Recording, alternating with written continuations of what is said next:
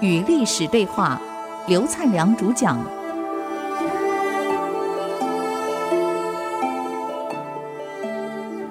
这里是 ICC 音竹科广播，您所收听的节目是《与历史对话》，我是刘灿良。我们上个礼拜讲到这个马原教子，其实我们当父母也可以学学马原怎么教子的。马原呢，给孩子写信，他这样说。你们听到别人的过失，要像听到自己父母亲名字一样，耳朵可以听，嘴巴少说一点，啊，不要老是喜欢去议论朝政啊，议论人家的是是非非，长长短短，难道你们没有错？你们都是圣人啊！我告诉你们，多提点正面的意见跟策略，而少做负面的攻击跟批评。我们朝中有两个人，他说了一个叫龙伯高，啊，这龙伯高呢是京兆人，在光武帝的时代也当了官了。啊，这个人啊，敦厚，为人谨慎，口从来不出恶言，谦虚，节俭，而且廉洁奉公。为官干干净净，因此他非常有威信，在官场上，这个人我非常喜欢他，我也尊重他，也敬仰他。孩子们，我希望你们多学学他，龙伯高这个人，你们好好学学。另外还有一位，我想你们也认得，我们朝中的这位杜季良先生，那也是京兆人。这个人啊，豪侠好义，忧人之忧，乐人之乐，处处善财，也帮助人，结交天下豪杰朋友。所以他父亲过世出殡的时候，几个郡的宾客都来送葬，人潮长达十余里。你看多少人来送啊！为他平常结交天下豪杰嘛，我也很喜欢他，我也很尊重他，可是我却不希望你们学他，我也不要你们效法他。为什么？因为龙伯高为人比较实在，而杜季良呢，多少有些做作，结交这么多天下豪杰，啊。做了很多空谈的事情。如果你们效法龙伯高不成，至少还做一个谨慎的人。所谓的克库不成，还像鸭，就刻一种鸟的鸟，这个这个库鸟没有刻成，至少呢，哎，还像个鸭。可是我为什么不需要你们学杜季良呢？这个人。结交天下豪杰，散尽财产，哎呀，看起来什么朋友都有，满天下。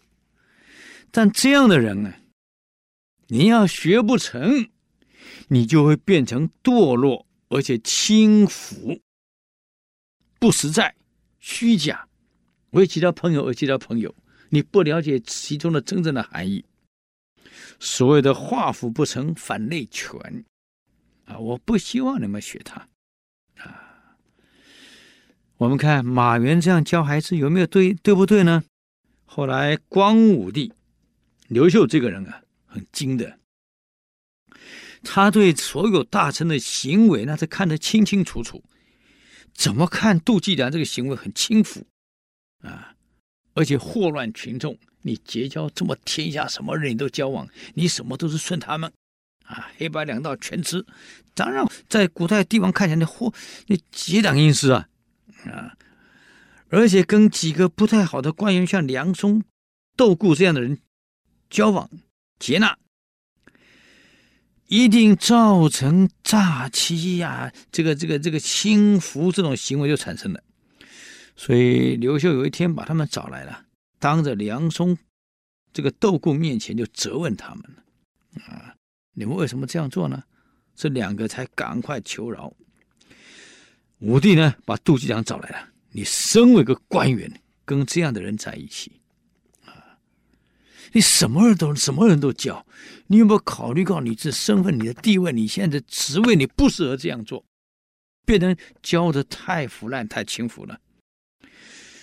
所以本来让杜季良去当太守的，就因为这样，他担心了，所以改成让谦虚、谨慎、廉洁、奉公的龙伯高去当了太守。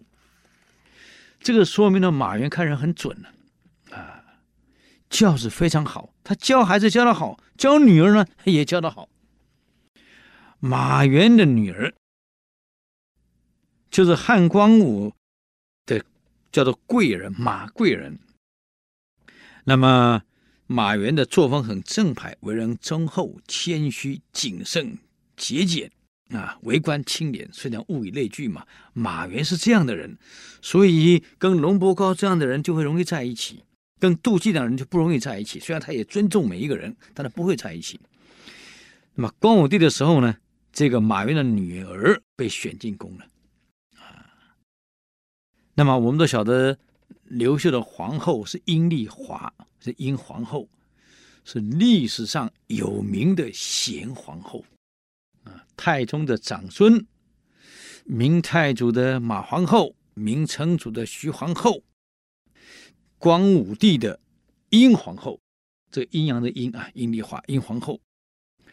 当时光武帝追阴皇后讲的一句话：“娶妻当娶阴丽华。”不但漂亮，又有才华，跟着他一起奋斗而有天下。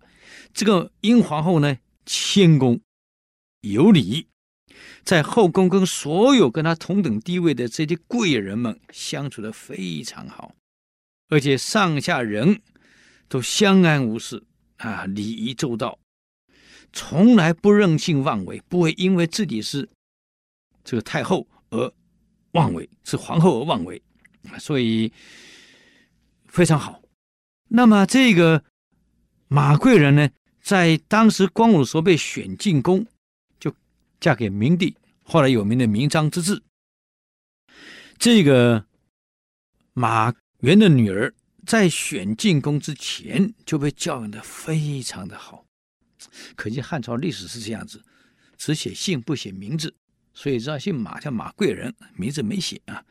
那么这个孩子呢，教育的非常好，一进宫就跟英皇后完全一样，谦恭有礼。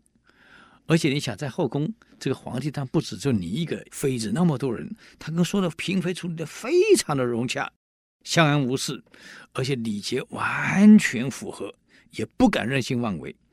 所以就因为这样。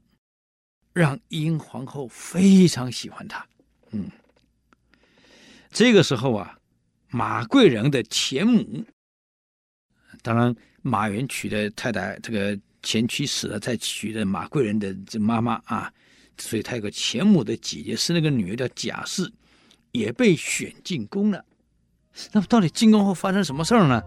啊，我们休息一下，再回来与历史对话。